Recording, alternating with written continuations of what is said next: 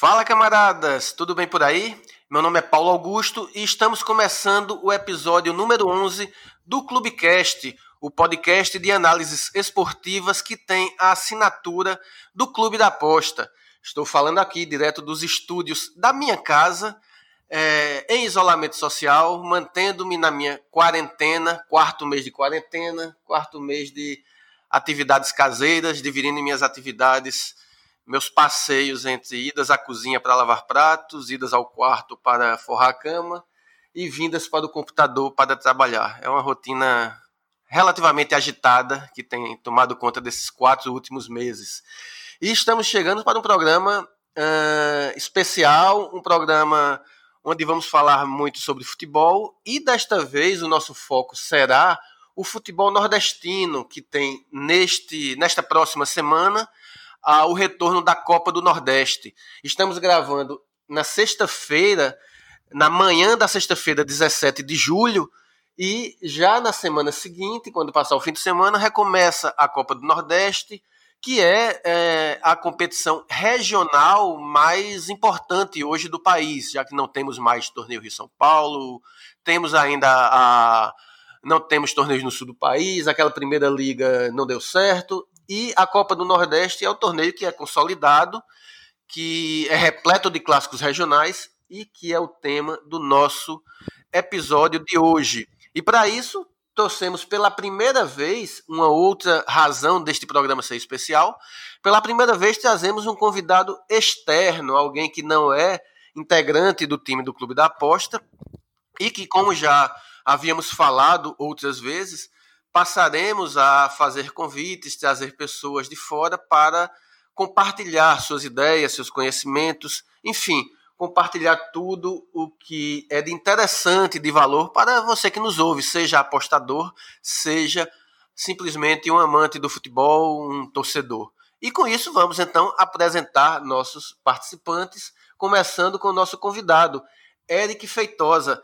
Eric, muito prazer ter você aqui no Clubecast e obrigado por ter aceitado o nosso convite. Pô, eu que agradeço. Pô, fiquei sabendo agora que eu sou o primeiro convidado externo. Que honra, hein? É, muito obrigado, Paulo. É uma honra aqui dividir essa. Posso chamar de mesa? Essa mesa com claro. meu amigo, com meu amigo Sérgio. É...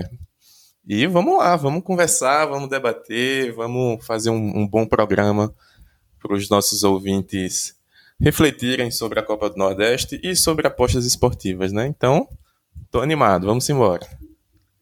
Coisa boa, é isso mesmo.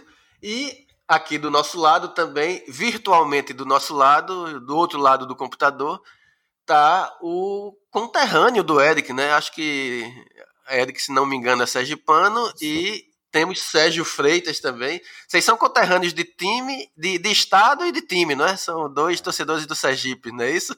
Graças a Deus. Sérgio, Sérgio Freitas, aqui mais uma vez, obrigado por ter aceitado o convite e estar tá participando aqui com a gente. Muito obrigado mais uma vez, Paulo, pelo convite. Pois é, né? O Eric, é, como você falou, estamos aqui do lado, eu estou do lado dele, eu tô no bairro vizinho, né? Ele mora no bairro Suíço, eu moro no Siqueira Campos. E o Eric parece que está virando especialista em ser sempre o primeiro convidado, né? Foi o primeiro convidado desse podcast, do meu lá que eu criei também, do podcast. Foi o primeiro apostador que veio aqui no meu escritório também. Foi a primeira entrevista que a gente fez lá num projeto que eu tenho também, que é o Mundo das Bets. Então, tá virando especialista aí o Eric. E a gente vai falar hoje sobre a Copa do Nordeste, né? Que tem muitas novidades, muitas mudanças. É, tem algumas, é, alguns clubes que mudaram um pouco a sua realidade, então a gente vai estar abordando aí sobre esses assuntos com caras que são especialistas no, no futebol nordestino. É isto. É... E como conforme já introduzimos, vamos fazer uma, uma breve conversa com o Eric no primeiro bloco. Vamos sabe, conhecer um pouco sua história, como é que ele chegou aqui nesse mundo das apostas e como, como foi sua trajetória. No segundo bloco falaremos sobre a Copa do Nordeste especificamente, né? O que é que a gente espera dessa reta final, quem são os favoritos. Por fim, uh, daremos umas pinceladas sobre os estaduais que estão retomando. Temos Campeonato Pernambucano, por exemplo, já neste fim de semana. Nesta semana agora começou o Cearense, começou o Paraibano. E qual será a expectativa dos times da região nos campeonatos nacionais que começam daqui a menos de um mês. O Clubecast está começando. Vamos lá. Já jogando a bola para Eric Feitosa marcar, matar no peito e chutar para o gol.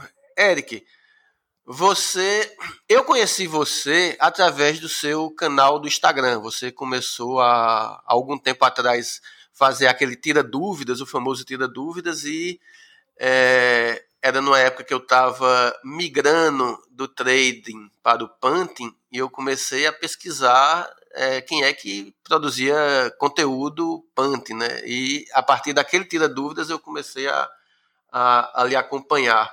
Mas você tem uma história profissional, inclusive antes de começar a ser apostador, né? Fala um pouquinho quem é o Eric Feitosa e com, qual foi o teu tua trajetória até chegar nas apostas esportivas. Então, eu eu já fiz muita coisa nessa vida e enfim, entrei muito jovem na universidade, não sabia muito o que eu queria e eu fiz agronomia, cara. Eu quase me formo quase viro engenheiro agrônomo. É, fiz seis anos de agronomia, me atrasei um pouco porque eu tranquei um ano. E durante esse período me apaixonei pela área da educação, mais no, no campo da, socio, da sociologia rural, quando eu fazia as atividades com as comunidades, então me apaixonei pela área da educação e decidi migrar, né, fui fazer um curso de licenciatura, me formei em pedagogia e durante esse período, é, comecei a trabalhar com comunicação. Olha que bagaceira. Né? E aí, é, comecei a coordenar um, um, portal local aqui, chamado Expressão Sergipana, e virei editor, um editor do, do portal inteiro. E passei quatro anos trabalhando como editor do, do, do jornal. A gente chegou até a lançar jornal impresso também, fui editor da, da edição. E nesse meio período aí de tudo isso, em 2016, final de 2015, eu conheci as apostas. É, daquele jeito que, que a gente conhece aqui no Nordeste, banca física, é, aposta fiada, aquela bagaceira toda, múltipla. E grupo de WhatsApp com os amigos. E aí, inclusive, numa dessas, a gente tava lá no nosso grupinho do WhatsApp que existe até hoje e chega um, um videozinho de um rapaz magrinho gravando no quarto, falando que é aposta, um tal de Sérgio Freitas. É, só um, só um, um parêntese, né? Eu disse, olha, de Sergipe, um amigo meu que me mandou. O cara que me apresentou, eu conheci o Sérgio, o cara que me apresentou as apostas, é, foi o cara que me mandou o vídeo do Sérgio. Eu disse, ó, ele me mandou, ó, esse bicho aqui é de Sergipe, se ligue. E aí foi assim que eu, que eu conheci ele também. É, conheci virtualmente, né? E comecei, comecei a brincar, a apostar. É, fazia contraturno, né? Com o meu. Primeiro era brincadeira, depois eu tinha um, certo método mesmo no contraturno do meu trabalho. E como eu trabalhava no computador, já trabalhava home office, então eu, eu, fazia meus horários e encaixava muito bem as apostas no meu dia a dia, né? E aí foi virando coisa séria, foi virando coisa séria, comecei a estudar bastante. É, um divisor de águas né, foram os cursos que eu fiz, e aí nesses cursos eu vi que tinha espaço para me profissionalizar. Então foi daí que veio o estralo de que você poderia né, viver disso e se dedicar integralmente a isso. E daí você sempre já, já iniciou no punting e sempre Sim. foi punter. nunca, nunca, nunca passou trader. Nunca, Você nunca, nunca, nunca nada na minha vida. Nunca foi fisgado pelaquela propaganda no Facebook de um trader nunca. velho conhecido. Não. Ganhar dinheiro no sofá nunca. E aí, é, nunca abri um, um, software de trading, nunca abri a Betfair, nada. Não sei pra onde vai. Não sei pra onde vai isso daí. E aí, é, o pessoal pergunta, né? Por que um e não outro? Eu disse, nem teve isso do porquê um e não outro. Não tive a opção de escolher, né? E aí, é, acabou que foi. Foi. Chegou um momento que as apostas estavam me dando mais prazer e me dando um retorno financeiro maior.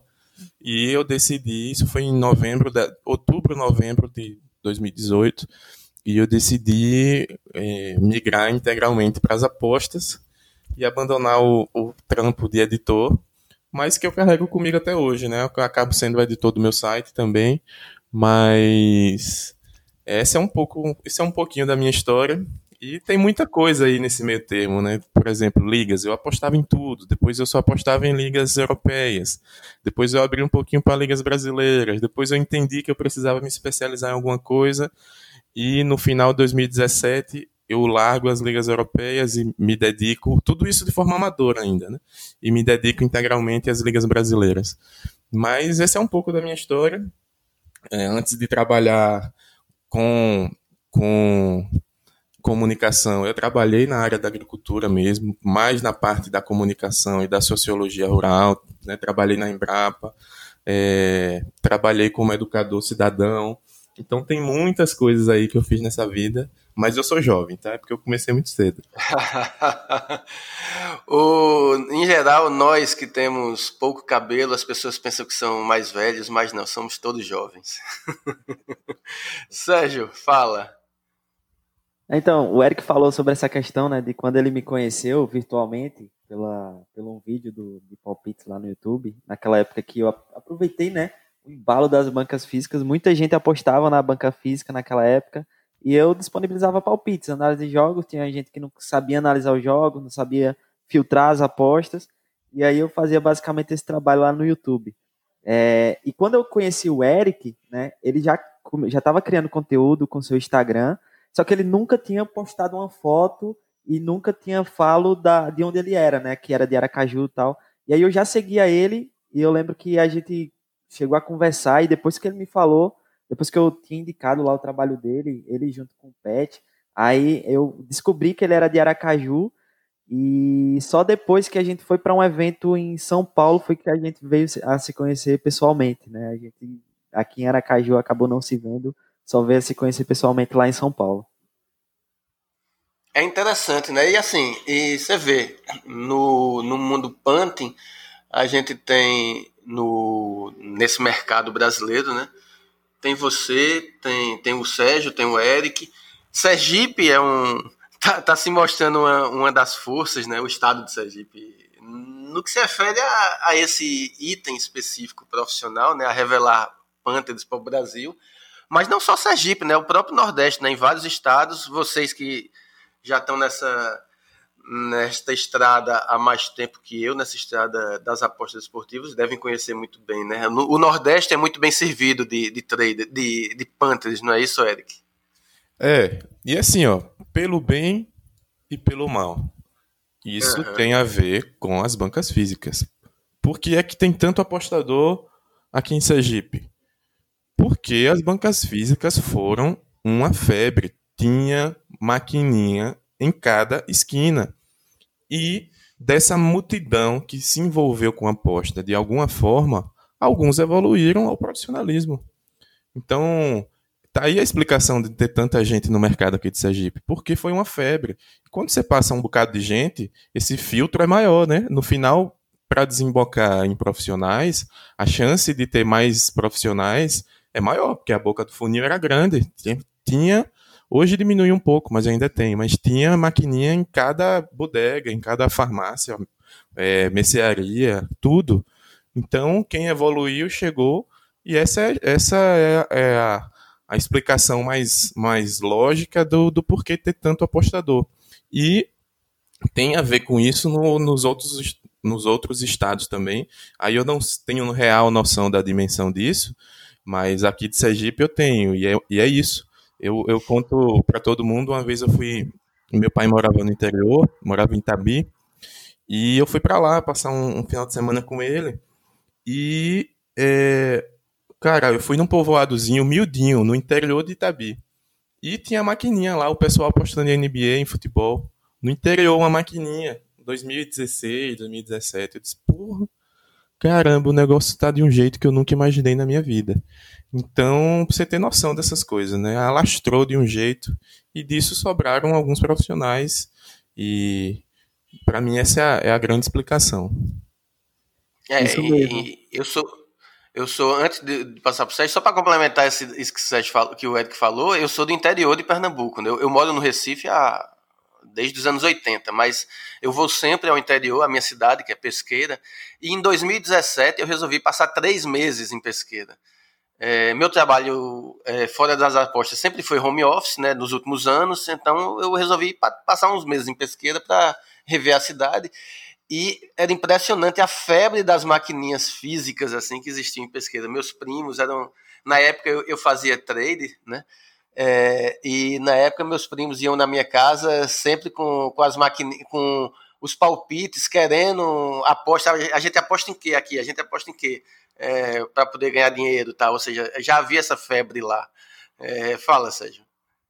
Então, os estados que eu vejo assim muita gente que, que apostou nas bancas físicas, bem nesse período mesmo que o Eric falou, lá para 2016, que também foi a época que eu comecei a fazer apostas, cheguei a ser cambista e tudo mais, que eu criei o canal no YouTube. É, são Sergipe, Ceará, e Paraíba. É, Pernambuco eu, vi, eu via também, mas não era tanto. E principalmente nos interiores, né? Eu cheguei a fazer algumas viagens naquela época, quando eu ia para Salvador, via que não era tanto quanto era nos interiores da Bahia, por exemplo. E aqui em Sergipe, é, apareceram tantos apostadores, tantos influenciadores, né, esse pessoal que acabou evoluindo e aparecendo foi porque Sergipe foi febre em todos os cantos, do, do norte ao sul do estado, na capital, no interior. É, teve uma banca física que chegou aqui muito forte, né? Que até a própria banca física chegou a evoluir para um site de apostas que hoje já tem licença em Curaçao e tudo mais. Então, site de apostas online. Então, para você ver o quanto isso evoluiu e, e quanto Sergipe foi é, uma referência nesse segmento. Ô, Eric, é, é como você falou, você se apaixonou por educação é, migrou para o mundo das apostas, mas na prática o, o digamos a veia educadora ela permanece bem firme, né? Assim, eu vejo pelos seus vídeos, pelo, pelos seus conteúdos, eles costumam ser bem didáticos, bem pacientes, como se você estivesse conversando com um aluno na sala de aula. É, essa veia educadora, você carregou ela consigo para o mundo das apostas, não é? É, é, não tem como, não tem como sair. Até porque, veja, eu nem, eu nem trabalhava com educação ainda, é, na prática, né? Na prática não, digamos assim, educação formal, né? E a educação me, me fisgou do mundo agrário, do mundo agrícola, né? Então, é meio que já estava na, na veia já, sabe? Eu, eu já me apaixonava por isso. No, nas aulas de, da próprio da, a, a, a, educação, a educação e o campo, no caso agora de futebol, sempre fez parte da sua vida, né? Sempre, sempre. Aí depois foi que eu fui institucionalizar isso, digamos assim, fui estudar tal. Mas está na veia, cara. É, é, me fisgou há muito tempo. Eu tentei a educação formal dentro da sala de aula, mas, cara, eu vou te falar. Fala, Sérgio, escute essa. Eu eu chegava em casa, eu dava meio turno só. Eu entrava de manhãzinha e chegava em casa meio-dia. Eu me sentia que um trator tinha passado a manhã inteira, ficando passando por cima de mim, indo e voltando. Eu chegava moído, velho, da sala de aula. Moído. Eu disse, cara, eu não vou aguentar isso daqui. Isso daqui é para quem tem mais energia do que eu não consigo. Eu tentei, mas assim, não dava. A educação infantil não dava. Para mim, a molecada era pesada. E eu sempre gostei mais da educação informal, desde sempre. E aí acabou que eu encontro isso na, na, na, nas apostas, né? Essa educação que não tem a, forma, a formalidade da sala de aula, é uma educação mais livre, mais aberta, e eu acabo me, me identificando mais e é isso que você falou, tá na veia, cara. Nesse teu processo de migração da, dos empregos, trabalhos, digamos que tradicionais, para se tornar um apostador profissional, Quais foram as principais dificuldades que você enfrentou? A principal dificuldade, eu acho, foi decidir se eu faria ou não, né? Aí eu pedi conselho a muita gente, é, conversei muito com pessoas que influenciaram na minha carreira, Mas foi, foi essa decisão mesmo que pesou mais, porque é muito difícil, né? É porque é como se jogar do penhasco. Talvez na minha situação eu tinha um eu tinha um, paraquedazinho, né, para abrir em caso de emergência, mas eu já tinha me jogado. Então se jogar do penhasco, fazer essa transição é uma decisão dura. Uma decisão dura. E eu acho que foi isso, foi, foi decidir se valeria a pena mesmo. Hoje já já vão completar dois anos, em né, 2020 completam dois anos, e não me arrependo nem um pouco, porque estou muito feliz tudo que eu construí, que eu conquistei, e é, financeiramente também é, me proporcionou muitas coisas essa escolha, e é, é isso. É um pouco disso, assim. Mas essa foi, para mim, essa é a decisão, porque envolve muitas coisas, né? É uma incerteza, envolve questões financeiras de, de você ter um fundo para respeitar momentos ruins, tá? É, naquele momento eu não tinha nenhuma parceria nem nada, né? Eu migrei justamente para ser somente apostador. Então depois que veio, é, depois que vieram coisas parcerias no sentido de extra aposta em si, né? Aposta falo no sentido de apostar, né? Então veio parcerias de fazer propaganda, de fazer afiliações, isso ajuda bastante. Então aquela decisão minha inicial era uma decisão é, estritamente da aposta em si, né? Depois que o mundo se abriu e aí ajudou muito. Certo, massa. Sérgio, para você essa migração foi mais tranquila? Assim, você como é que se deu essa migração contigo do para se tornar efetivamente apenas apostador? No meu caso, eu tava, eu tinha, eu trabalhava, né, num escritório de contabilidade e eu decidi largar o emprego para poder é, trabalhar com importação, vendendo coisas, vendendo camisas, perfumes. E eu quebrei depois de um tempo. E eu estava ali né, desempregado e eu acabava recebendo um dinheiro aqui, eu tô ali, fazia minhas apostazinhas nas múltiplas, tinha minha maquininha na, na, na banca física daqui e depois criei meu canal no YouTube, né? E eu acabava tendo tempo livre para poder se dedicar totalmente às apostas. Foi complicado porque eu não tinha apoio, né? Minha mãe queria que eu trabalhasse, queria que eu procurasse emprego e porque não via muito futuro ali no que eu fazia. Mas à medida que o canal foi crescendo, eu fui estudando as apostas, fui me dedicando para é, ser um profissional das apostas. E isso foi um processo que durou é, basicamente alguns um ano, um ano e meio mais ou menos, que eu fui consumindo conteúdos na internet e acabei daqui a pouco só fazendo apostas esportivas da minha vida. Certo. Você a, a, sua, digamos que a sua primeira banca, entre aspas, que quebrou foi a do seu trabalho com importação, né? Que você falou que acabou quebrando. Como apostador, você já quebrou alguma banca? E eu faço essa pergunta também pro Eric depois da resposta do Sérgio. Sim, ali foi o momento que eu caí, que eu fiquei numa situação bem complicada, né? E eu não sabia como recomeçar. E eu já quebrei várias e várias bancas, né? Desde que eu larguei as, as bancas físicas para fazer só apostas online, eu circulei por várias casas de apostas online, aproveitando os bônus e quebrando várias bancas. E só depois mesmo que eu vim entender o conceito de precificação foi que é, as bancas pararam de ser quebradas. Mas eu acho que ali no início, aquelas banquinhas pequenas que eu fazia de 50, 100, 200, 300 reais, elas foram todas quebradas e eu acho que eu perdi as contas de. Acho que próximo de 8, 10 bancas eu acabei quebrando ali naquele período. É, eu também não consigo contar quantas bancas eu quebrei, não, mas quebrei várias. Acho que é um pouco inevitável. É inevitável. Esse processo de aprendizagem, ele é muito negativo no sentido financeiro, assim, né? Você paga um preço grande porque você não tem consciência do que de fato está em jogo ali, né? Então até você acha, oh, essa banca é pequena, posso me arriscar mais, mas no fundo, no fundo, é, essa é uma ideia que você não tem noção do que são as apostas, né? É, a aposta não é colocar tudo isso em risco, mesmo que seja pequeno. Então, depois que você vai entendendo, tendo consciência, você vai se ajustando. Mas esse processo de aprendizagem, você quebra a banca para chuchu. Aí alguns quebram mais, outros quebram menos, e outros aprendem, e outros não aprendem nunca, né? Mas, é, mas eu quebrei várias. Não sei não quantas, mas foram muitas.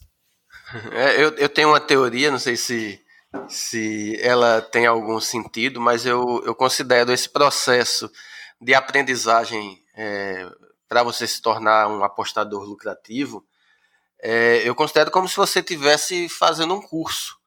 É, e o, o tempo que você demora para ir do zero até. É, eu não falo nem se profissionalizar, mas até você saber o que está fazendo, até você ser, ter lucros e, e ser consistente, é o tempo de um curso, sei lá, um curso técnico de um ano, de dois anos, ou até mesmo uma graduação de quatro anos. E o, o que você vai colocando de, de banca que vai sendo quebrada ou de curso que vai sendo feito tal, é a mensalidade que você paga para estar tá estudando. Assim, faz parte do processo de, de aprendizagem. É, tipo, eu para eu sou jornalista, eu demorei, eu tive minha faculdade dura quatro anos e e, enfim, eu tenho custos ao longo da faculdade. No final das contas, o meu é, é compreensível que para você ser, sair do zero e se tornar um apostador lucrativo, você passe alguns anos de estudos e investimento. Pelo menos eu tenho mais ou menos essa, eu faço esse paralelo. Oi, Sérgio. E naquele, naquela época que eu quebrava, né, é, quando eu estava conhecendo as casas de apostas online, é, eu até tinha uma margem de acesso bacana, só que eu não tinha controle emocional. Eu tiltava quando eu levava head, eu queria recuperar a aposta. É, eu não tinha método também, né? Era, fazia aposta de qualquer jeito. Tinha muito aquilo de acreditar qual time vai vencer e não, não o preço. Então tudo isso vai fazendo com que a gente vai quebrando as bancas e também sem a gestão, né? Sem o, a porcentagem ali mínima estipulada, acaba ficando sempre complicado para o apostador. Isso leva tempo para a gente aprender e poder agir de forma diferente e agir de uma forma que não seja da forma recreativa. É, é isto. Bom, vamos o tempo passando, muito legal essa conversa. Vamos é, na reta final deste primeiro bloco. Vamos para as tips da semana, para em seguida a gente começar a falar de Copa do Nordeste, de futebol propriamente dito. Bom, Vamos então agora para a tip da semana. Lembrando que a tip da semana ela tem um patrocínio da 188bet.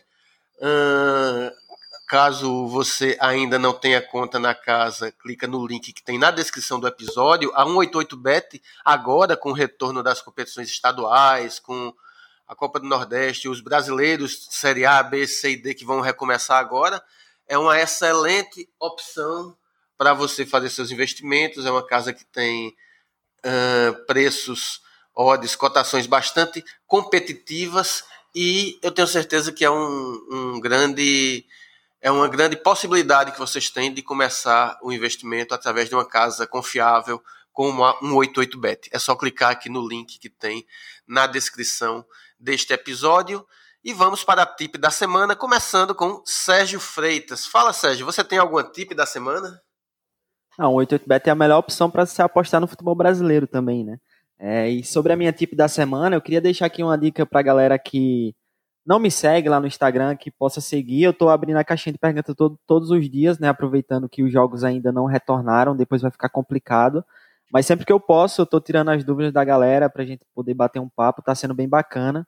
É, a galera tá, tá sempre interagindo lá e eu queria deixar essa dica aí para a galera. Massa. Eric Feitosa, você tem uma tip da semana para nossa audiência? Eu tenho, eu tenho. Esses dias a gente lançou um guia rápido da Copa do Nordeste. Eu e o Rodolfo Lopes. Na verdade, eu fiquei mais na coprodução. E é um guia bem rápido mesmo. Ele faz jus ao nome rápido porque a gente condensou várias informações importantes para os clubes. E como a Copa do Nordeste, como você falou, é uma das, das competições mais importantes né, do, cenário brasileiro, é, tem uma visibilidade muito grande. Então, pode ser um, um bom caminho aí para os apostadores pegarem as informações básicas e se prepararem para essa competição. Boa. Bom, a minha tip da semana também segue a linha do futebol nordestino e vai para uma, uma, parceria né, que a, o Clube da Aposta está fazendo com o Live FC, onde vai passar a a partir já desta semana, deste final de semana ou da próxima semana, produzir conteúdos é, sobre a Copa do Nordeste, sobre apostas esportivas. é, e que você vai poder conferir no, na plataforma do Live FC e no, e, e no Instagram, nas redes sociais do Live FC. Então, esta é a minha tip da semana. Com a tip da semana, nós encerramos o primeiro bloco e já voltamos com o segundo bloco do Clubecast.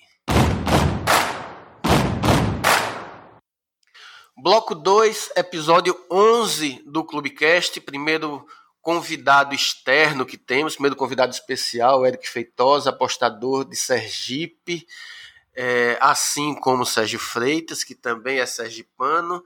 É, eu queria fazer uma pergunta para os dois antes de falar sobre a Copa do Nordeste especificamente, mas é sobre times do Nordeste, time de futebol do Nordeste. Eu sou torcedor do Náutico, um alvirrubro daqui do, do Recife, né? E digamos que, em que pese os dois últimos anos terem sido de conquistas, não é muito fácil ser torcedor do Náutico, não, sabe? A gente de vez em quando tem alguns, algumas dificuldades é, que o coração alvirrubro passa. É fácil torcer pro Sergipe, Eric? Nos últimos anos, não, né?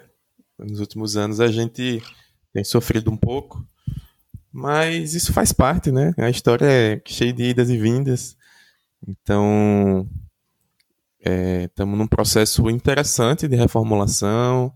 Nossa diretoria é mais jovem, tem uma cabeça mais aberta, nossa diretoria atual.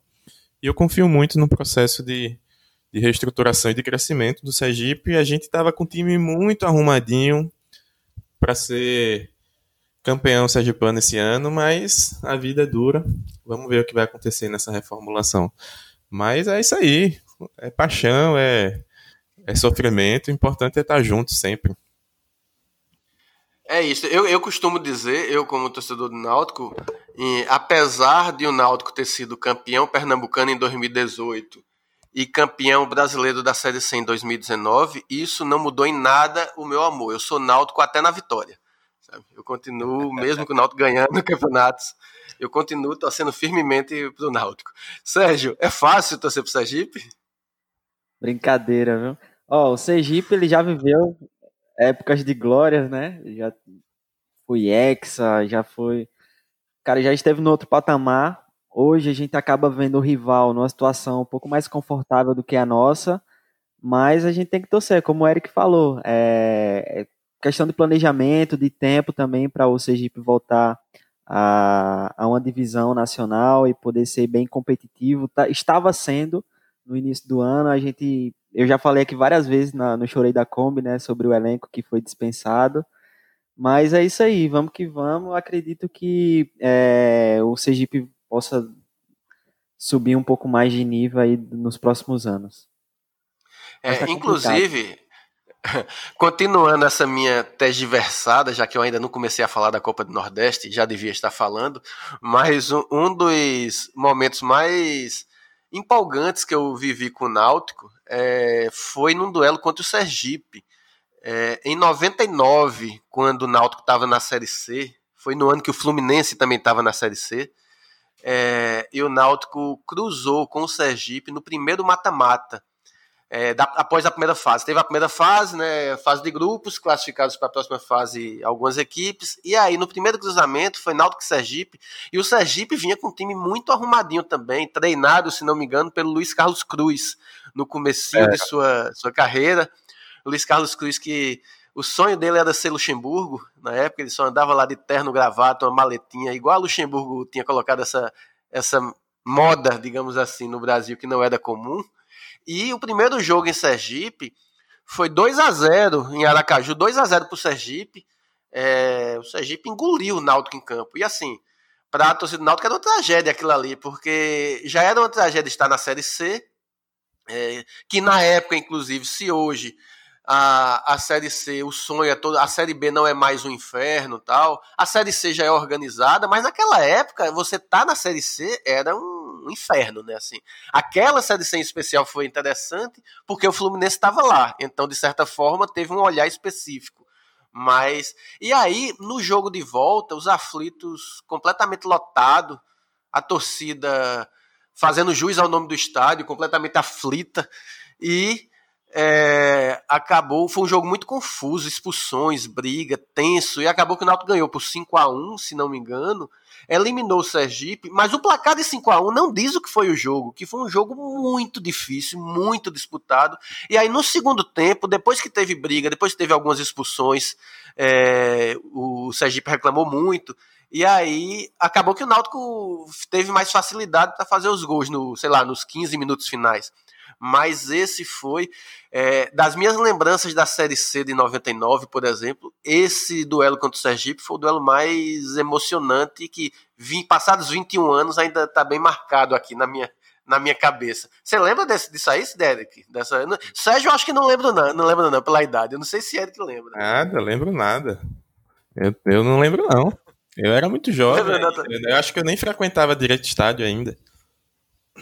Ah, Tá certo. Eu sou o idoso do, da equipe. Okay? me, parece, me parece que sim. Fala, Sérgio. Bom, eu não lembro, né, dessa época aí. Eu vim, eu, eu comecei minha, meu, minha proximidade com o Sergipe com 12, 13 anos, quando eu fui lá jogar nas categorias de base. E eu também nunca fui de ter influência assim de um de uma pessoa, de um tio, de um pai para eu torcer pro Sergipe. Foi coisa minha mesmo por eu é, jogar na base do Sergipe. E, mas são esses jogos que acabam ficando na, na, memória, né? Por exemplo, Eric, você vai lembrar, o ano passado o Sergipe foi lá na Fonte Nova e ganhou do Bahia titular, o Bahia que conseguiu vaga na Sul-Americana, então são esses tipos de esses Gol jogos. De bicicleta mais. Exatamente, o, o Bahia titular, viu? Na Fonte Nova. E o Sergipe foi lá e venceu por 1 a 0. Então é isso que acaba fazendo a alegria da gente aqui torcedor, né? Esses jogos específicos, por enquanto. E Falando de alegria de torcedor, qual é a torcida que a gente vai ver alegre agora nessa reta final, nesse recomeço, melhor dizendo, da Copa do Nordeste? É, a gente vai ter surpresas. Eu, eu não sei se isso faria alguma diferença, mas quando cogitou-se que a Copa do Nordeste retomasse aqui no Recife, que foi uma das cidades citadas para ser uma possível sede, como a última rodada vai ter um Bahia e Náutico, mesmo sem torcida. Eu imaginava que o jogo sendo no Recife talvez fosse um alívio, um alento, uma possibilidade para o Náutico. Depois eu que confirmou em Salvador, eu chorei na Kombi junto com a torcida do Náutico, sem dúvida. E agora eu não sei se vai dar. É, o que é que a gente pode esperar dessa retomada da Copa do Nordeste? É, você acha que vocês acham que a gente vai manter uma competição tão curta, assim, com poucas datas, todas localizadas no mesmo local, isso é, influencia na dinâmica? Isso muda alguma espécie de favoritismo? Ou não? Vamos ter aí Bahia, Fortaleza, é, Ceará, talvez, enfim, o favoritismo está ali e continua entre esses times. Como é que vocês enxergam, Eric?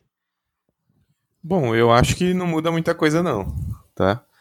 É, acho que eu tiraria o Ceará dessa lista. É Bahia e Fortaleza. Vamos, vamos ver como é que fica a classificação e se eles vão se encontrar antes da final. Se não, já está definida essa final, viu? Eu tô dando um pitacão daqueles bem pesado, me arriscando. Porque, assim, o Fortaleza tá no. Assim, é muito superior a todos esses times, o Fortaleza e o Bahia. Mas é muito mesmo. Não é pouco, não, é muito. E me parece que é, eles querem muito, tanto Fortaleza quanto Bahia querem muito esse título. E por estar. Tá, é claro que tem essa questão de ser um jogo só as quartas e as semis, né? Mas. E ter essa volta. Mas eu acho que são os dois grandes times desse bloco aí que vai, que vai se encontrar na Bahia. E dificilmente o título sai da mão deles dois. Dificilmente. Bahia, o Fortaleza já voltou a jogar, e mesmo estilinho de jogo enjoado, mesmo estilinho de jogo ali com os quatro atacantes. É, então, é, é um time que está na mão do Rogério Ceni de uma forma impressionante. Assim como o Roger também domina muito bem o seu elenco e sofreu um pouquinho, né? Mas né, foi eliminado da Copa do, do Brasil. Mas eu confio muito nesse trabalho. Acho que tem, tem vida longa. E se já vou dar outro pitaco aqui, só me arriscando hoje. Se, se brincar, o Bahia belisca ainda um, uma Libertadores, viu? Esse ano. Então, é, não, não acho que tenha. que o fato de ser tudo junto lá na, na Bahia vai influenciar em alguma coisa, não. É, acho que os melhores os melhores vão vencer e, e mais ou menos por aí que eu penso. Eric, como é que você. Oh, Sérgio, como é que você vê esse retorno? E se você acha que o fato de a competição acontecer na Bahia, mesmo sem torcida, se isso pode favorecer ao Bahia, por exemplo, ao Vitória? Bom, sobre esse retorno, né, eu também tenho o mesmo pensamento do Eric em relação ao Bahia e Fortaleza. É, são times que têm muita qualidade. O Fortaleza já jogou com titular e reserva e já demonstrou que é o mesmo Fortaleza que a gente está acostumado a ver. O Bahia ainda não vi jogar, né? Pode ser que sinta um pouco aí com essa pandemia, o ritmo de jogo, alguma coisa do tipo. Ceará, apesar de ter um elenco caro, mas mudou de treinador durante a pandemia. O Guto Ferreira vai ter que mexer muita coisa ali. O time demonstrou estar tá bem pesado com aqueles jogadores muito maduros, né? É, sobre a questão dos jogos serem na Bahia, eu acho assim, é, não vai ter na Fonte Nova, né? Bahia vai jogar em Pituaçu, mas é praticamente em casa. O Bahia no Campeonato Brasileiro ano passado fez alguns jogos lá em Pituaçu, então a questão que vai pesar mesmo é a questão da torcida, que não terá, mas uma coisa é o Vitória jogar em Riachão do Jacuípe, jogar em, em no Barradão, jogar em Pituaçu, coisa que ele já está acostumado a fazer no Campeonato Baiano. Outra coisa é o Botafogo da Paraíba sair lá, sair lá da Paraíba para chegar aqui e jogar. Parece que eu vi uma, um comentário ontem do, do presidente, ou foi do treinador do Botafogo, de que ele não quer jogar com os reservas no Paraibano, ele quer jogar com o titular lá e aqui. Aí eu não sei como é que vai ficar essa questão, né? É, eu acredito que o Vitória enquanto ele não pegar o Bahia e o, e o, e o Fortaleza, ele pode continuar avançando, né? Vai estar jogando ali na Bahia, mas tudo vai depender de como as equipes voltam.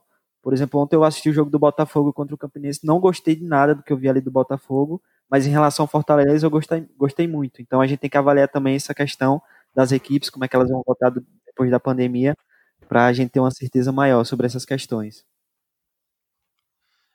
É, eu eu estava vendo aqui agora a tabela.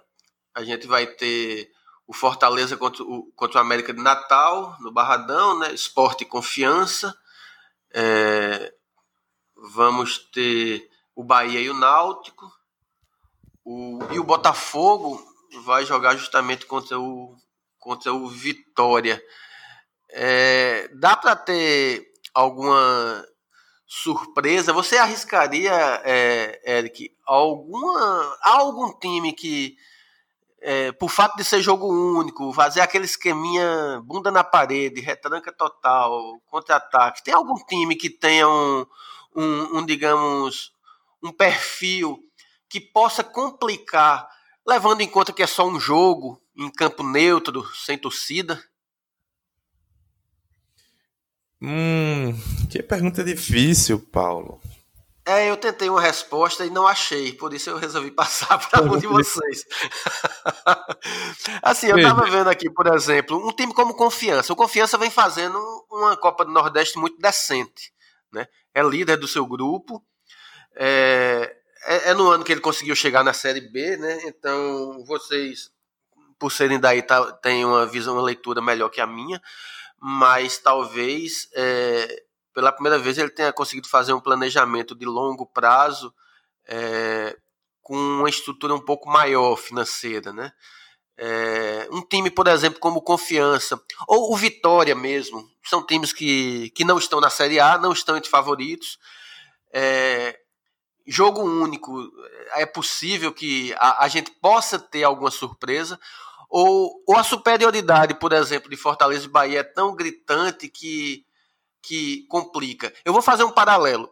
Na Champions League, que vai ter esse mesmo formato, né, sede única, jogos só de ida no mata-mata, é, um time que não era favorito, mas já tem sido olhado como um, uma equipe com grande chance de ganhar, é o Atlético de Madrid por conta do esquema do Simeone, que é sempre um esquema que endurece muito as partidas. Jogos e de volta talvez fosse mais difícil, mas um jogo único, o esquema de retranca dele com contra-ataque pode ser um esquema muito perigoso para qualquer time que enfrente. A gente tem algum time que possa complicar Fortaleza e, e Bahia, ou a superioridade deles são tão grandes que só um pode vencer o outro mesmo? Bom, se eu tivesse que é, dizer um time ou alguns times que possam complicar Fortaleza e Bahia, eu iria pelo caminho da qualidade técnica, tá? Porque aí entra a questão, a questão tática mesmo, como o Sérgio falou, tá de difícil interpretação, né? De, de cara, assim, né? Então eu, eu, não, eu não acompanhei o, o jogo do, do Botafogo, mas eu li depois, né? Então é, o, o, jornalista fala a mesma coisa que o Sérgio. Não, o, o, Botafogo não conseguiu é, impor, criar as chances que precisava. No final deu uma pressãozinha, não foi, Sérgio? Mas é, dominou a posse de bola, mas foi bem ineficiente, ainda correu alguns riscos no contra-ataque. Então tem que ver, tem que ver. Mas se eu fosse, eu ia pela qualidade técnica. E olhando aqui, é, você vai fazendo um, um, um joguinho de eliminação, né? Eu vinha pelos times da Série A, tá? O Ceará, mesmo com todas as limitações, e o esporte, né? Se eu tivesse que chutar, seriam esses dois. Fora disso, aí é muito mais do que surpresa. É, é uma zebra imensa, né? É porque todos. Do tamanho outros... do Sampaio Correia ganhando do Bahia, por exemplo. É, justamente, justamente. Então eu colocaria assim, ó, alguém que possa tirar o título é, é, muito confortável essa minha resposta, né? Mas é porque é a linha de raciocínio mais simples que eu acho que eu consigo adotar agora. É, é esporte, mesmo que eu ache assim, ó, o esporte tem vida dura, viu? O esporte, assim, ele precisa ele precisa fazer saldo de gols, não depende só dele para se classificar e pega um time muito enjoado e arrumado que é o Confiança. Confiança não é líder à toa. É um time enjoadíssimo. Mas precisamos ver como é que eles vão voltar mas é, mesmo com o esporte ainda não classificado, é, não sei se vai se classificar, tá? É, acho que acho que colocaria esporte e Ceará nessa lista aí que possa engrossar o caldo de alguma forma. E assim, concordando com a leitura do Sérgio, quem sabe o Vitória, né, por estar jogando na Bahia, e, enfim, aí sim influencia um pouco, né? Eu disse que não influenciava nada, mas olhando por esse ponto, influencia assim um, um pouco mais por Vitória, porque talvez precise mais desse mando do que o Bahia, pela qualidade técnica do Bahia.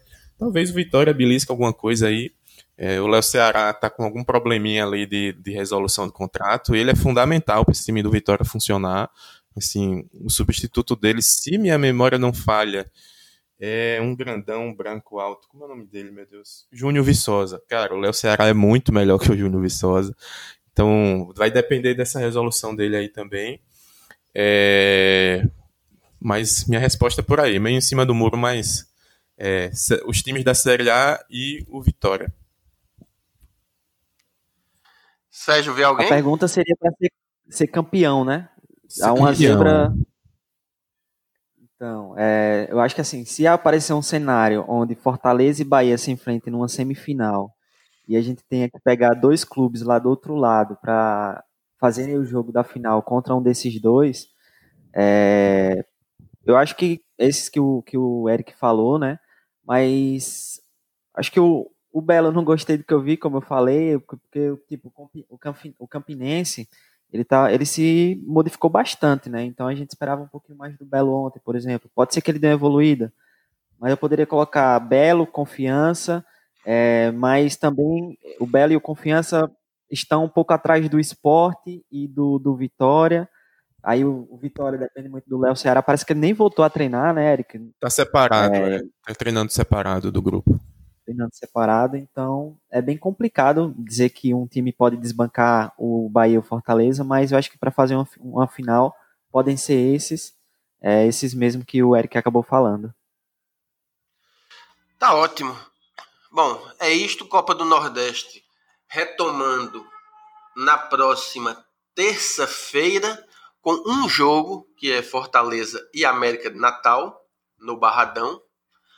É, rodada será complementada na quarta-feira com todos os jogos, exceto Frei Paulistano e Imperatriz, que foi o jogo que foi cancelado, já que era a única partida que não influenciaria mais em absolutamente nada no que se refere à classificação para a próxima fase. Então, por medidas de segurança, contenção de custos e afins, acabou sendo o jogo que foi cancelado. Ô, Paulo. Bom, chegando. Fala, Eric. Deixa eu só. Duas coisinhas. Um é que o Frei Paulistano não vai jogar, mas eles estão montando um baita time para o campeonato estadual. Time bem cascudo. É, Ele é o atual campeão, não é isso? É o atual, é o atual campeão, campeão, e eles estão montando um time cascudo para ser campeão, viu? Para brigar ali. Não sei como é que o Sergipe vai voltar, mas teoricamente para brigar com confiança pelo título. E a outra coisa, eu quero saber se você não vai defender o Náutico como uma surpresa para ser campeão do, da Copa do Nordeste. eu conheço meu gado. Bom, o Náutico é, eu o Náutico ele caiu de produção, ele começou o ano até razoável, mas ele vem caindo. Eu acho que a paralisação salvou a pele do Gilmar Dalpozo, que está sendo muito contestado pela torcida.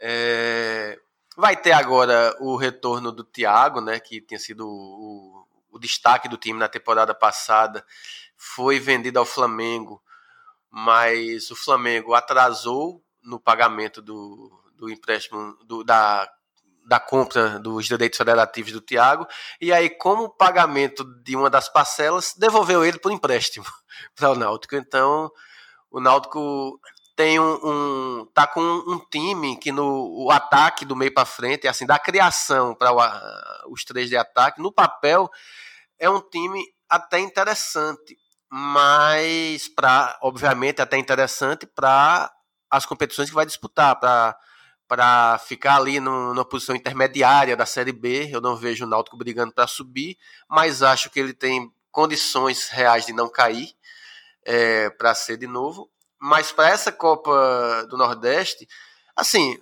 vai depender muito esse jogo de classificação. O Náutico ele conseguiu se manter entre os quatro primeiros colocados durante todo o grupo, toda a primeira fase, e justamente na última rodada corre o risco de ser eliminado né? E se for eliminado, provavelmente seria pelo Santa Cruz. Você vai jogar o Santa Cruz e o River, né? É, se o Santa ganhar vai o ganhar, jogo e o Náutico ganhar. não ganhar, se o Santa ganhar e o Náutico não ganhar, aí o Náutico vai ser mais náutico do que nunca, né? Se manter na zona de classificação por todas as rodadas e cair fora na última. Né? Então, honestamente, eu, eu não vejo o Náutico é, vencendo o Bahia e vai ficar à mercê de um tropeço do Santa. O, o positivo para o torcedor do Náutico é porque, é, conhecendo também o Santa Cruz, ele adora tropeçar em situações como essas. Então, vai que numa onda de dois tropeços de times pernambucanos, o Náutico fique. Mas não, eu não vou defender o Náutico como, como um possível campeão da Copa do Nordeste, não. Não há essa possibilidade.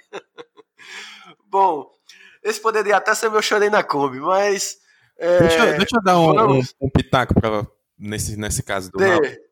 Eu acho que o, quem pode salvar o Náutico é o CRB contra o Ceará. É possível também, é possível. Eu estava muito de olho no Santa Cruz e River, mas o Ceará, que é o, o, o rei do empate, né? Na, na, é, é, invicto, né? Tá um time invicto no, na Copa do Nordeste, mas eu concordo com você. Mas para isso, é, é, o Náutico perdendo e o Ceará perdendo para o CRB é possível, é possível sim. Não... Enfim, vamos ver as cenas dos próximos capítulos, o que é que vai, o que é que vai acontecer. Estamos chegando ao final desse segundo bloco, o tempo já correndo. Vamos rapidamente para o nosso momento Chorei na Kombi, para no último bloco dar algumas pinceladas rápidas sobre as perspectivas dos times pernambucanos nos campeonatos nacionais. É, chorei na Kombi, Sérgio Freitas. Sérgio, você tem um momento Chorei na Kombi pra gente? Ah, eu tenho dois, né? Devido a essa, esse retorno dos jogos aí, é, com toda a ansiedade que eu estava para poder voltar acompanhar os jogos, a poder apostar, analisar, precificar meus jogos, é, teve ali o Campeonato Carioca e também o Campeonato Cearense, onde eu acabei fazendo duas apostas que eu acabei depois analisando melhor e poderia ter esperado um pouco mais para poder realizar o investimento, que foi no jogo do Flamengo contra o Fluminense, no jogo de volta. É, eu vi um jogo movimentado, peguei o over 1,5 e depois eu passei no segundo tempo a acompanhar o jogo com a galera e eu tava vendo a tendência de sair gol, continuava tendo a tendência, eu poderia fazer um novo investimento no over 0.5. Se saísse um gol, saía no 0 a 0 é, Eu acabei recomendando para a galera que estava acompanhando junto comigo, mas eu não peguei. Então, acabei chorando na Kombi porque eu fiquei com red e a galera ficou no lucro.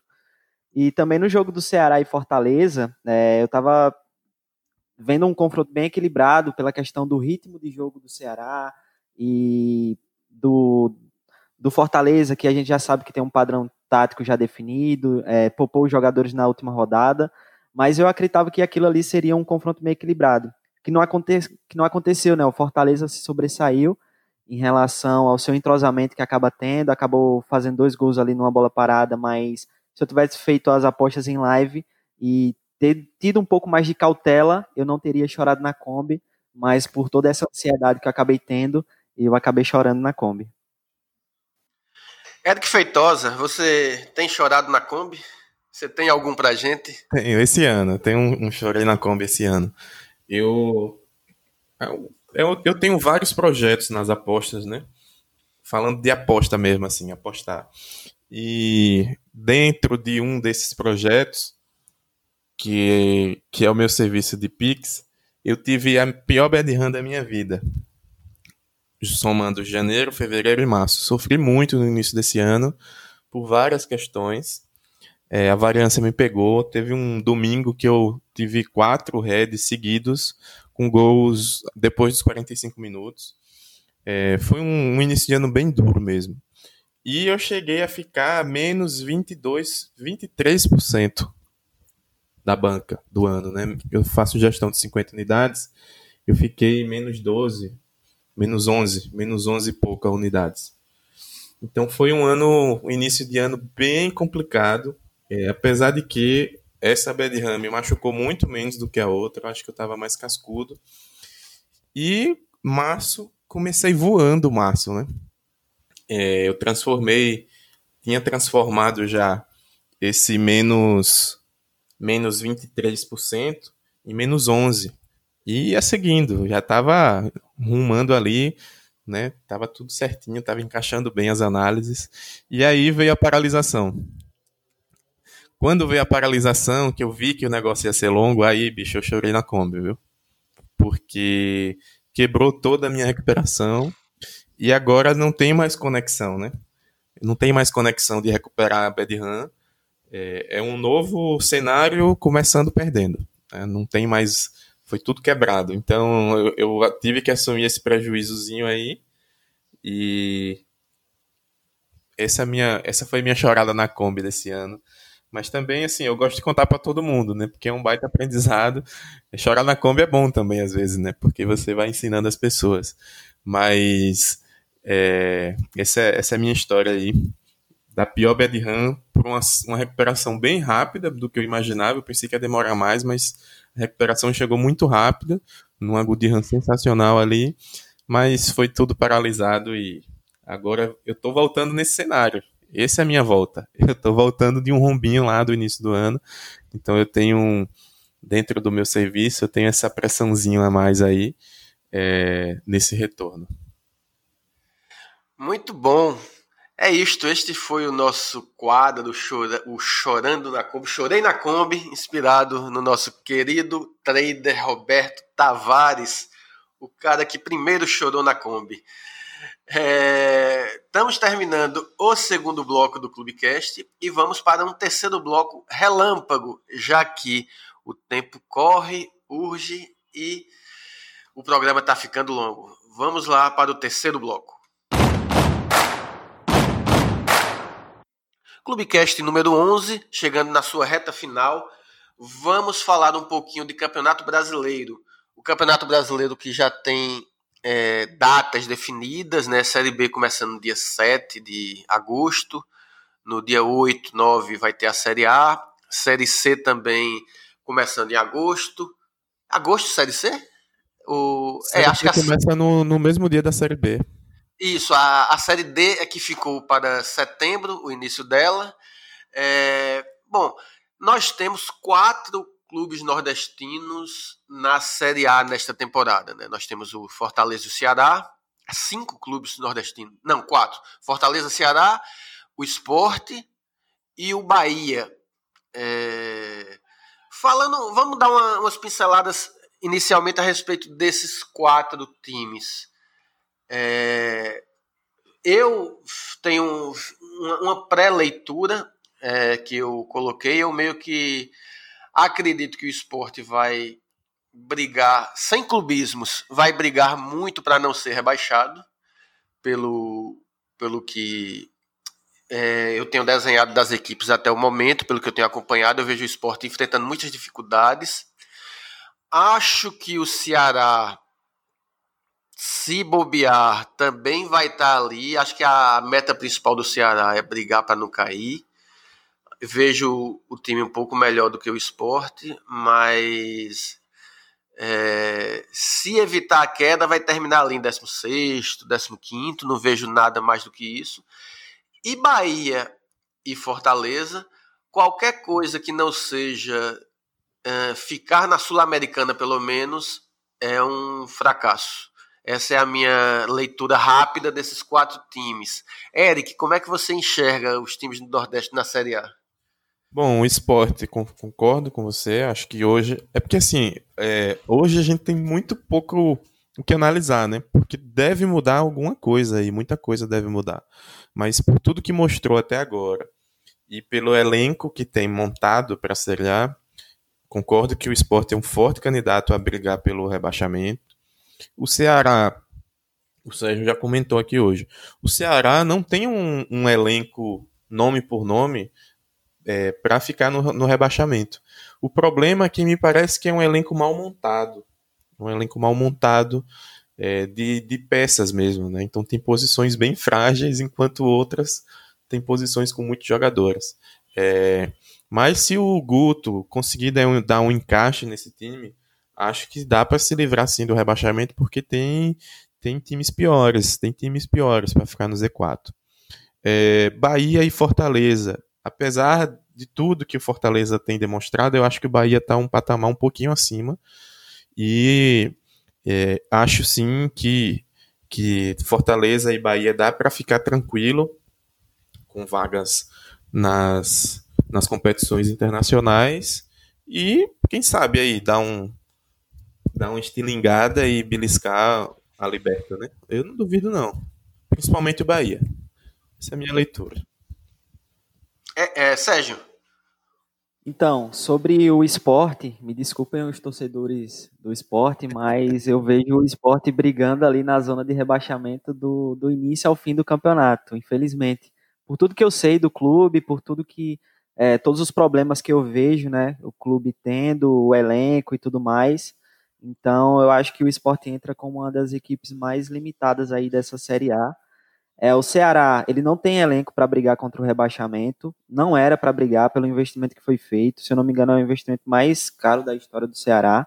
É. E, mas, é, cara, não, não dá, o time não está encaixado, como o Eric falou, né? falou, falta algo a mais, o Guto Ferreira vai ter que trabalhar um pouco, então vejo o Ceará nas primeiras rodadas ali na zona de rebaixamento, mas se conseguir organizar é, cedo o suficiente, ele consegue escapar, né? Não, não vejo o Ceará rebaixado, não tem é, time para ser rebaixado, mas pode ser sim. Já o, os Bahia e o Fortaleza, o Bahia ele tem um projeto um pouco mais maduro do que o Fortaleza, né? Ano passado a gente dizia que o Fortaleza iria cair, só que ele acabou ficando com a Sul-Americana. É, enquanto que o Bahia também é um time bem organizado, mas com um, um projeto um pouco mais maduro. A gente já veio o Bahia sempre brigando para conseguir a Libertadores, então talvez esse ano consiga é, porque a gente vê outros clubes do Rio, por exemplo, outros clubes de outras regiões, é, sofrendo muito financeiramente e o Bahia acaba não tendo esse sofrimento todo. E então eu vejo dessa forma, né? É, esporte rebaixado, Ceará brigando para não cair, Fortaleza, eu acho que Sul-Americana pode, pode conseguir, até porque tem um trabalho contínuo, né? Já tem um entrosamento, já tem um padrão de jogo, um técnico que conhece bem o elenco, e o Bahia também um pouco à frente. É, em relação ao Bahia. Ia ser histórico o Bahia na Libertadores. Seria incrível, seria incrível. Agora, sim, em relação ao Bahia, um, um, o que eu temo é que aconteça um fenômeno semelhante ao do ano passado, né? Que o Bahia começou o campeonato muito bem, é, engrenou e de repente é, chegou-se até a se questionar o trabalho do, do Roger, né? Porque o time desandou, não conseguia mais render da mesma forma, não conseguia encontrar os resultados. Só que ele fez uma gordura tão grande na primeira metade do campeonato que acabou ainda ali, bem posicionado, sem, sem correr maiores riscos. Mas a... também, né? Pois é. E, e o, o, terço final do Campeonato Brasileiro eu acho que foi muito ruim. Eu não sei como. É, se o Roger vai conseguir dessa vez é, manter a pegada, porque é isso, o time tem, o elenco é bom, o Roger é um bom treinador, mas é preciso que a constância, é, ainda que haja uma certa variância, não pode ser, não pode entrar no bad run feito entrou na reta final, né? Porque nos, nas últimas rodadas, porque senão complica. É, mas ó, esse, esse campeonato vai ser especial, viu? Porque a maratona de jogos é insana e é muito difícil prever. Vai ter muita oscilação, vai ter muita oscilação de quase todos os clubes, talvez todos, né? Mas quem tem mais elenco, a chance é menor. Então, esse ano, a tendência que aconteça reviravoltas é ainda maior, viu? Esse é um ponto, inclusive, que eu ia perguntar para o Sérgio e para você. É, o que é que pesa mais no campeonato em que vai ser domingo, quarta, domingo, quarta, domingo, quarta durante seis meses? É você ter um ótimo time, mas com um elenco sem tanta profundidade, ou um time razoável, mas com o elenco mantendo essa razoabilidade, tendo bons jogadores no elenco. O que é que a gente. Que time se tende a se beneficiar melhor? O, o que os 11 são muito fortes ou que o elenco é mais regular? Sérgio? Eu acredito que seja o elenco completo, né? Tanto os titulares quanto os reservas. E porque não tem condições de manter os 11 jogando é, duas vezes por semana é, durante todo, toda a temporada. Então, o time que tiver aqueles 11 mais alguns jogadores interessantes no banco de reservas é o que vai sobressair. Em relação ao Bahia, por exemplo, a gente vê o Bahia, por exemplo, é, no Campeonato Baiano, atuando ali com sub-20, sub-23 e tendo bons resultados, né? Jogadores que poderiam muito bem subir para o profissional e também ajudar a equipe do Bahia, coisa que a gente acaba não vendo em alguns outros clubes por aí. É somente o titular e acabou. É... Bom, é, Eric, sobre essa questão, o que é que você acha? Não, um não, time ó... muito forte, com um elenco nem tão bom, nem tão profundo? Como é que você enxerga? Eu acho que time titular forte é, resolve metade do problema só. E a outra metade vira um vira um, um Deus nos acuda. Eu vou dar um exemplo. Tem, pode ter vários, mas vou dar um. Eu acho que o Atlético Paranaense tem um bom time titular e tem um banco frágil. Eu imagino que, é, em certo momento, isso atrapalhe muito os objetivos do Atlético. Imagino eu. Então, é, se nessa situação especial, é muito especial, é muito mesmo, tá tudo engavetado os jogozinhos, né? E quem tem tarefas extra brasileiro piora muito, né? É, Copa do Brasil, Sula e nem sei se tem brasileiro na Sula mais, não consigo lembrar agora. Sula e Liberta vai ficar duro, tem que ter elenco para aguentar essa pressão. Então, o Vasco tá na Sula, se não me engano. Vasco tá, o Vasco né? tá na Sula. É, é. Pegou aquele time boliviano, não foi? É, então, eu concordo com o Sérgio aí, cara. Quem não tiver elenco nesse campeonato, assim, vai sofrer muito, porque vai ter que, vai ter que rodar, vai ter muita contusão. É, não tem jeito. É, eu não sou especialista em basquete, mas essa temporada vai ser quase como uma NBA, onde os times jogam várias vezes uhum. por semana é, e no final das contas, às vezes você vê um time que é. Os cinco titulares é muito bom, mas o time não decola na classificação. E aí os especialistas falam: não decola porque não tem banco, porque a rotatividade é grande e aí toda vez que é necessário entrar os reservas, o time cai de produção. Justamente. Oh, eu tenho um dado aqui, ó. Quem jogar a terceira fase da Copa do Brasil e jogar a quarta, vai jogar 15 jogos em 49 dias. Nossa, é insano isso. É insano. Isso vai dar Realmente... 3.2, vai dar um jogo a cada 3.2 dias. E acho Agora, que é imagine, um agravante, né? Não, imagine Fala. que esse jogo, um, um é lá, lá em Fortaleza, o outro é em Porto Alegre, o outro é em Goiânia. Imagina, é viagem, cara, nisso tudo. Viagem e, e por conta da e por conta da pandemia, acabou que boa parte dos times que tinham elenco sub-23 dispensaram seus jogadores, né? É, alguns times tiveram que abrir mão do, do, de parte do, dos seus elencos, então os times menos estruturados, mesmo da Série A, podem de fato sofrer dificuldades assim na Série A e na Série B, não é? Bom, é, rapidamente para a gente encerrar, é, Série B temos seis times do Nordeste. Nós temos Confiança, CRB, CSA, Náutico, Sampaio Correia e Vitória. Desses seis, na leitura de vocês, alguém tem condições de brigar para subir? Desses seis, na leitura de vocês, alguém corre risco de rebaixamento? Para a gente finalizar. Começa? Comece. É, subir, Vitória, CRB CSA. Concordo com com você, torcedor do Náutico. Acho que o Náutico tem time para ficar tranquilo, mas na Série B nunca se fica tranquilo, né? Você fica ali no meio de tabela, você tem chance de subir e você tem chance de cair. É, e acho que o Sampaio, assim, o Sampaio nem tem time direito, né? Então tá lá, é o, o último. O último dos 20 é o Sampaio hoje. E o Confiança a gente vai ter que esperar um pouquinho para ver, mas é, vendo pegando o elenco, eu acho que é um elenco que briga para não cair. Mas tem que esperar um pouquinho, se vai sentir, como é que vai ser. Mas hoje eu acho que confiança está numa faixa ali final de, dos times que briga para se manter. Sérgio, desses seis times, tem algum que você acha que tem condições de brigar para subir? E tem algum favorito para cair? Eu acho que o favorito para cá é o Sampaio Corrêa, né, que ainda nem voltou a, jogar, a treinar, se eu não me engano. O futebol maranhense não tem previsão de retorno e o time também sofre muito. Em relação a subir, eu vejo assim outros clubes de outras regiões com melhor elenco, com maior estrutura, que pode dificultar muito a vida desses, desses times nordestinos que vão disputar a Série B desse ano. Mas a gente vê, por exemplo, o CRB lutando sempre para conseguir uma vaga, não consegue por poucos pontos. Pode ser que esse ano continue da mesma forma. O CSA, que ano passado estava na Série A, mas que teve que se reformular para disputar a Série B, também pode brigar lá em cima. Vitória, a gente esperava isso desde o ano passado, não conseguiu por conta das dificuldades, do vários dos vários elencos que ele teve que desmontar e montar de novo, vários treinadores.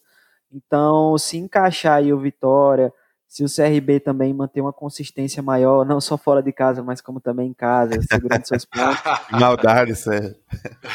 Então, acredito que esses três possam brigar lá em cima, mas vejo com muita dificuldades para o cenário nordestino essa Série B desse ano. É isto, eu também não, não estou lá muito animado com a, com a Série B, não de fato, Sampaio Corrêa acho que vai ter muita dificuldade. Se olhar os times que vão disputar a Série B, é, são times que é, são, tem mais ou menos um, um, um trabalho. Acho que o, é, é, difícil você ver times que são franco, tão franco favoritos para a queda, de forma que um time que destoa, feito o Sampaio, por conta dessa situação, ele acaba se tornando um franco favorito para a queda. E, e sobre o acesso, realmente eu não sei. Eu, eu também não estou muito otimista. O Vitória, talvez, caso encaixe. O CRB, eu sempre fico com aquela sensação né, de que jogamos como sempre, jogamos como nunca, perdemos como sempre. É, quando chega na reta final, tomara que isso mude, mas. Enfim, vamos ver o que é que essa Série B reserva para os times do Nordeste, numa Série B que tem Cruzeiro participando, né? Tem um gigante. Ah, ponte. Pois é, é uma série.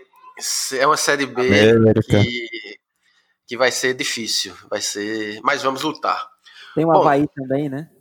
Exato, tem o Havaí. Forte. Eu vou revelar minha torcida. Eu vou torcer pro CRB subir esse ano. Acho que eles merecem. É muita você vai, torcer por, você vai torcer por confiança cair, Eric?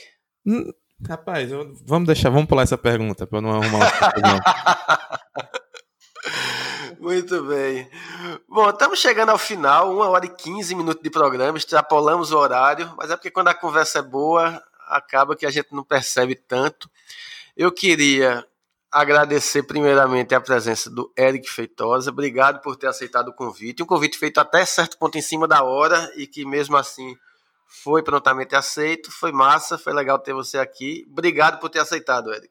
Não, eu que agradeço o convite. Jamais poderia é, recusar, só se tivesse um imprevisto muito grande mesmo. É, muito obrigado. Foi massa, foi muito legal dividir esse debate com vocês. E até a próxima. Vou, vou ficar ansioso para quando o programa sair, escutar, botar meu fonezinho de ouvido e, e escutar nosso debate aqui. Obrigadão mesmo, de coração. E um grande abraço para meu amigo Sérgio. A gente tá um tempão sem se ver, né? Mas quando essa pandemia acabar, uma das certezas que eu tenho é que a gente vai sentar num bar e tomar uma cervejinha. Muito bom. Sérgio, obrigado também por ter aceitado o convite, por ter feito parte dessa mesa virtual é, e foi bem legal conversar sobre o futebol nordestino nessa 1 hora e 16 minutos. Com certeza, cara. É, com certeza, Eric, né? Vamos marcar sim. É, eu queria deixar até uma sugestão, né? No próximo, se for falar sobre a Série B, chama o Eric de novo, porque o cara entende muito da competição. É, eu tô me sentindo da casa aqui já, né? Participei de vários podcasts. E o Eric Você é o também... recordista de participações. É, e o Eric eu tenho uma proximidade também com ele, então muito bom esse bate-papo aqui hoje com vocês. Deu para falar muito bem sobre o futebol nordestino. E é isso, né? Eu lembro que num dos primeiros podcasts que, eu, que, eu, que a gente fez aqui, eu tava falando, ó, a gente tá falando só sobre pandemia, eu quero falar sobre as competições voltando. Quero analisar jogos, e é isso que tá acontecendo, então, muito feliz. Eric, faz teu jabá aí, quem quer te acompanhar, quais são os canais que te acompanham? É, eu tenho, eu tenho alguns trabalhos, né, alguns canais, aliás. É, tenho meu canal do Telegram, que basicamente tudo que eu faço eu jogo lá. É, tem minha, meu Instagramzinho, minha página, é, meu site. É, então só jogar lá no, na, no campo de busca, né? Eric Tipster ou Eric Feitosa, que vocês vão me achar. E conhecer um pouco do meu trabalho. trabalho produzindo conteúdo, trabalho apostando, trabalho fazendo várias coisas. Então, é isso. Sérgio, faz o teu também. Bom, eu falei sobre o Instagram, né? Caixinha de perguntas. É basicamente isso. No YouTube eu tô querendo voltar com, com os palpites. É, eu tô montando uma equipe de tips para trazer de, mais dicas. Lá no site já está acontecendo, mas eu quero fazer isso no YouTube também. Então, tem um Telegram que, eu, que é uma, uma central de informações, o Twitter, que eu sempre posto frases lá, algo que eu estou fazendo. Agora eu comecei uma caminhada aqui, vamos ver se dá certo. Eu estou compartilhando com a galera para me manter mais disciplinado. É isto. Você que nos acompanhou até agora, muito obrigado pela audiência. Nos ajude a, a, a construir o Clubecast. É, nos siga no Instagram, arroba Clubecast. É, mande seu e-mail para podcast.clubecast.gmail.com Dê sua sugestão de pauta, fale quem você gostaria que fosse entrevistado, faça sua crítica ao programa, faça seu elogio ao programa, deixe sua ideia. Você é sempre bem-vindo. Terminamos o episódio 11, agradecemos a audiência. Se puder, fique em casa, aproveite os jogos e até o próximo Clubecast.